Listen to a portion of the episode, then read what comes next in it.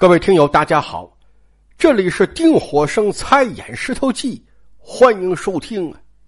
今天啊，咱们提前打个招呼，今天咱们不讲故事，也不说历史，这一集专门就是文学赏析呀。所以您要是对这个不感兴趣，不听也行啊。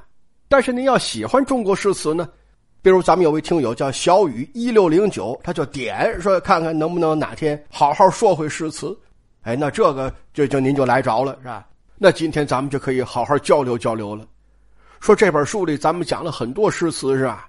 像那个热闹的螃蟹诗，还有深沉的葬花吟，这咱们都仔细讲过，我也都很喜欢。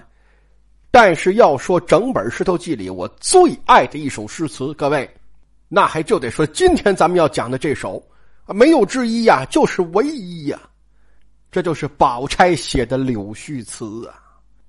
那我先讲故事啊，把这背景铺垫完。这是贾府突然收到一封来信，宝玉一看吓一跳，谁呀？那您就想吧，这他最怕谁呀？哎，没错，这是他爸爸贾政的来信呢。就是贾政跟老太太汇报，说我公事快任期满了，我就要回去了。那宝玉能不紧张吗？是吧？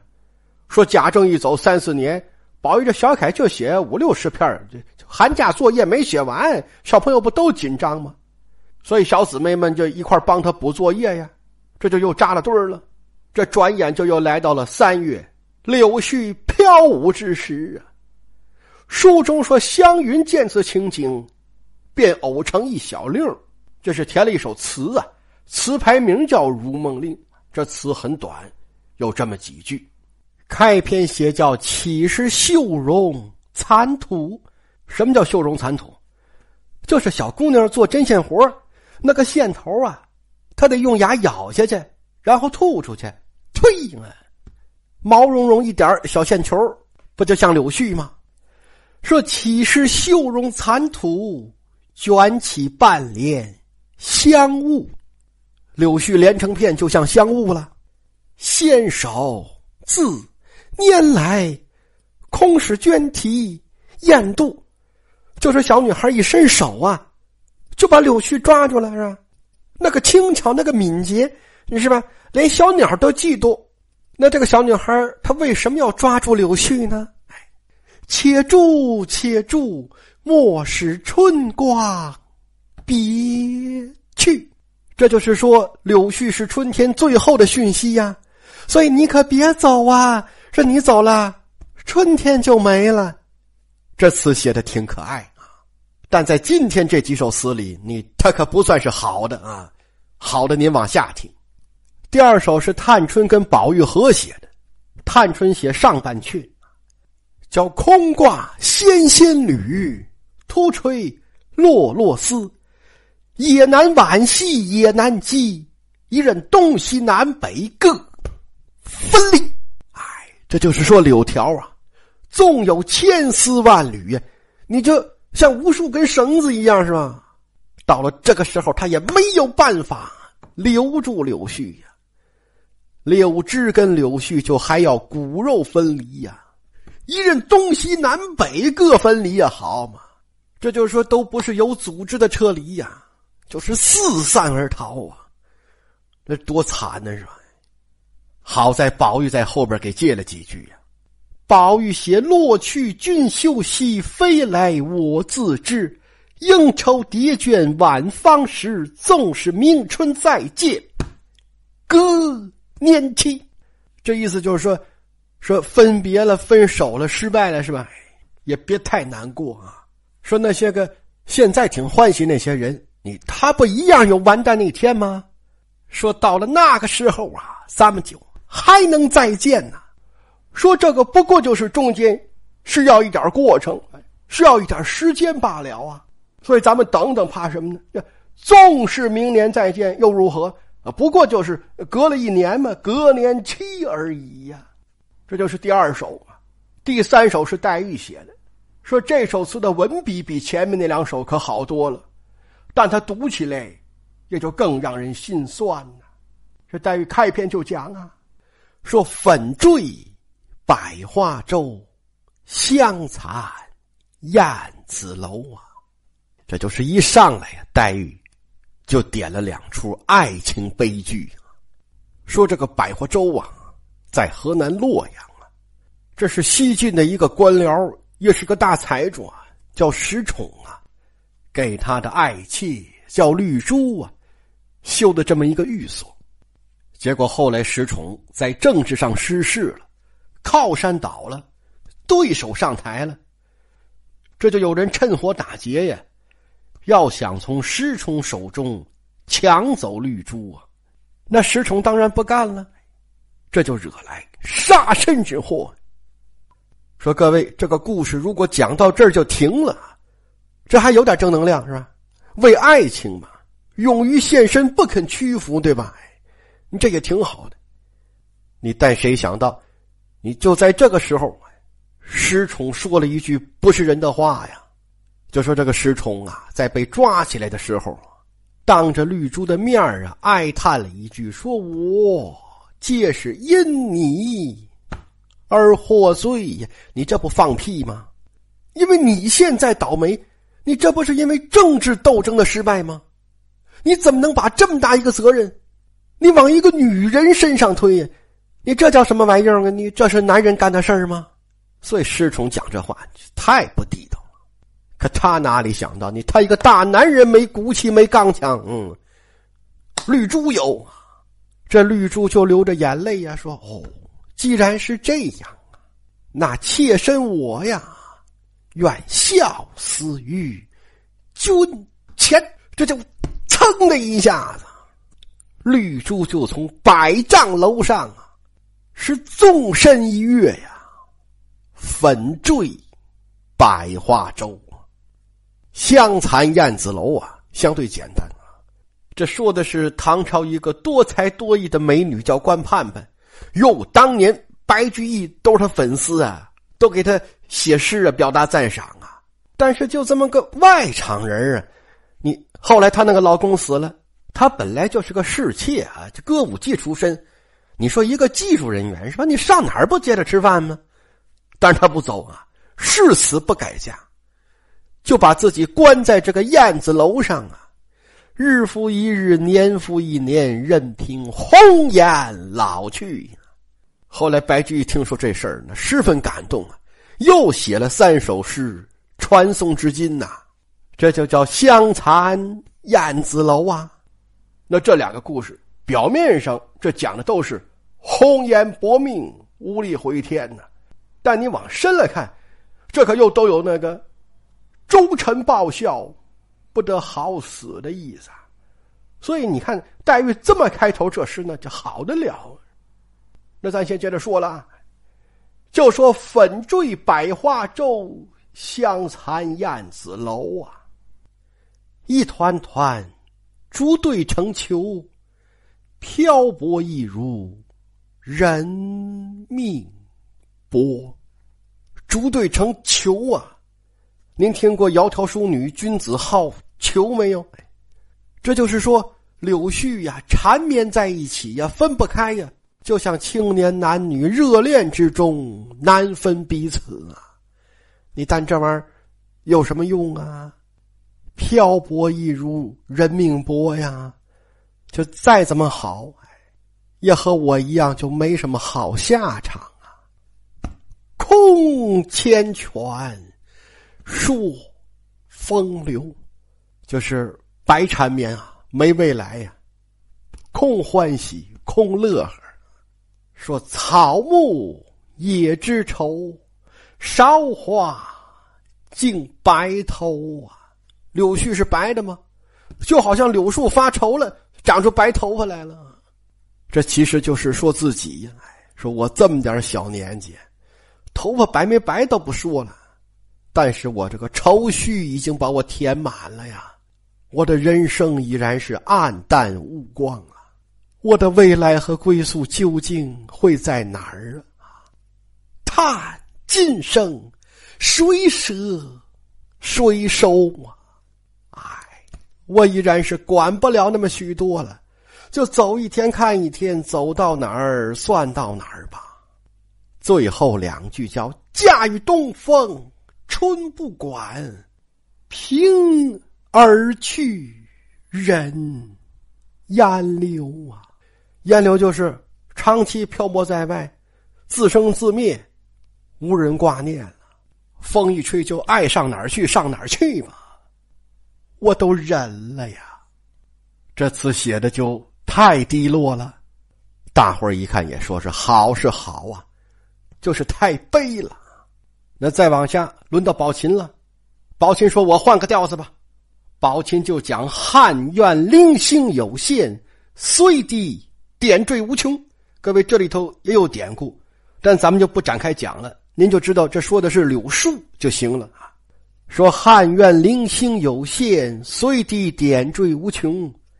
三春事业复东风，明月梅花一梦。三春事业，这咱们讲过了是吧？这就暗指南明王朝的垂死挣扎呀。明月梅花一梦啊。后来有人说梅花，梅花跟柳絮不是一个时间出现的，所以这个写错了。应该改成梨花，这不就瞎掰吗？各位呀，这个梅花在《石头记》《红楼梦》里，它反复出现呢，是吧？咱们讲过了，它其实象征的是坚贞不屈、英勇抗清啊。特别是南明抗清的标志性人物史可法呀，最后就葬在梅花岭上啊。说后世到清朝啊，也依然推崇史可法的气节。所以，好多清朝文人也到石刻法墓前凭吊留言呢。其中有人就明白写道啊：“说明月梅花，就用这四个字啊。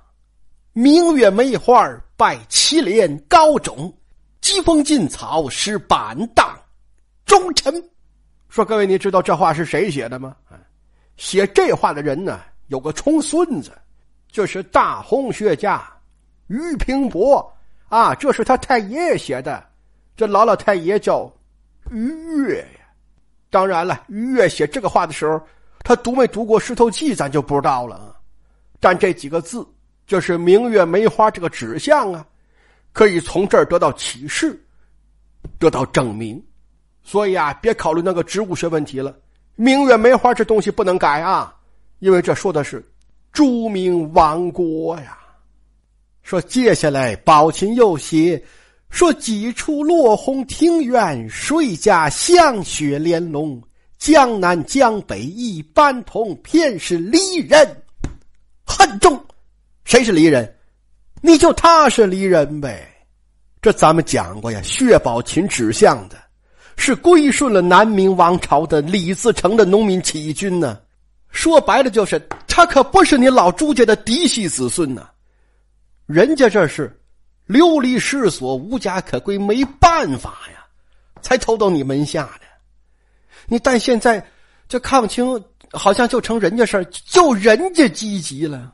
那说老朱家正经子孙啊，那个根红苗正的文武大臣们都干什么去了呢？你那不就江南江北一般同了吗？什么叫江南江北一般同啊？您就理解成只把杭州做汴州就行了。就说你现在你都这样了，你都偏安一隅跑长江南边来了，你怎么还一天天光想着玩，光想着享受，光想着争权夺势啊？就跟你在江北好时候都一样啊。这就是江南江北一般同啊。那这么一弄，不就成了就光我们为国家操心了吗？只有离人恨重啊！你这叫什么玩意儿啊？那这个词跟他的身份就相符了，是吧？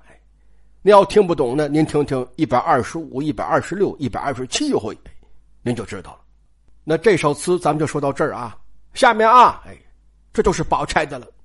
宝钗就说这个词啊，虽然好，但还是有点丧败，就是太低沉了。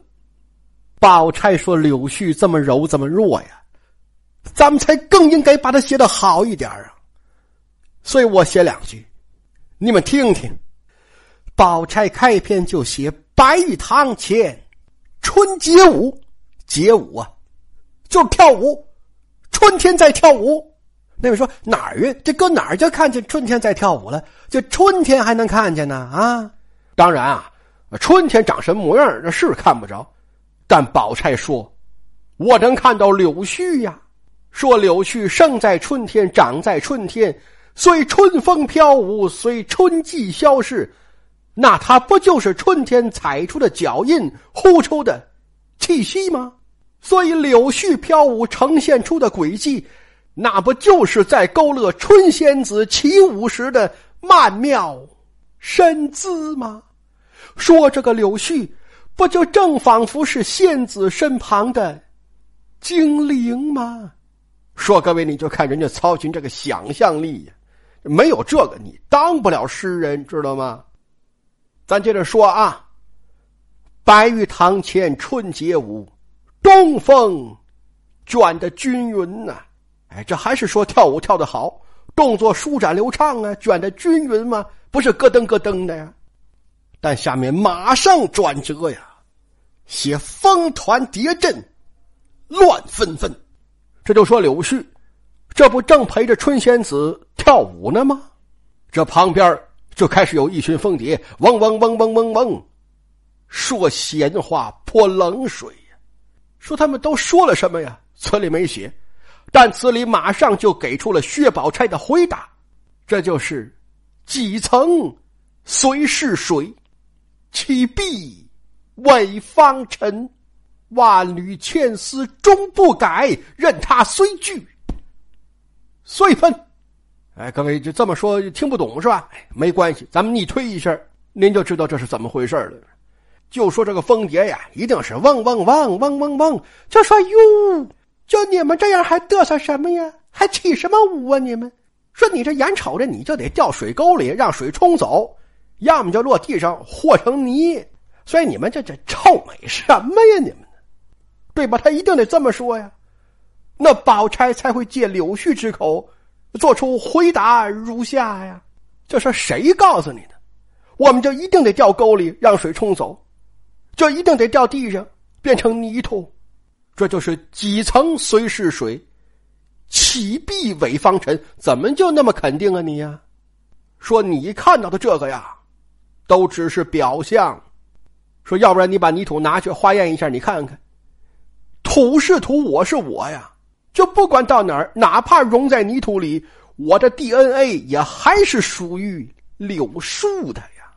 所以，就算我跟柳枝分离了呀，那也无法改变我骨血里不可磨灭的基因。这就是万缕千丝终不改呀，任它随聚随分。说是我们的国家和皇上完了，但是怎么着，你们就认为这样，我们就必须得投身进你们那个臭水沟里？你们就可以把我们当尘土看呢？觉得我们那么低气是吧？拉倒吧，宝贝儿，别瞎想了。因为你们就就是文盲是吧？你们就就想不明白这个。说你们眼中就只能看到有形的羁绊，你们就看不到无形的根脉呀。就是你们光能看到柳枝柳条，不能再收留我们呐。但是你们就忘了呀，文天祥说过呀，就说天地。有正气呀！乍然复流行，下则为何月？上则为日星。愚人曰浩然，佩乎四苍冥。说这才是宇宙真正的主宰呀！所以柳枝没了，怕什么呀？浩然之气不是还在吗？所以我就可以靠他不坠青云之志啊！这就是这首诗的最后几句呀，叫“韶华休笑本无根”。我不是没有根，说好风凭借力送我上青云，这就是我绝对不会。堕落进尘埃呀！我绝不会坠青云之志啊！我的天哪！说这都到了什么时候了？什么人呢？还能有这样的豪迈气概呀？曹雪芹真大英雄也！那最后，咱把宝钗这首词完整念一遍呢？那几首就不念了啊，就念念宝钗这个。叫白玉堂前春节舞，东风卷得军云。凤团蝶阵乱纷纷，几层虽是水，岂必为方尘？万缕千丝终不改，任他虽聚虽分。韶华休笑本无根，是好风凭借力送我上青云。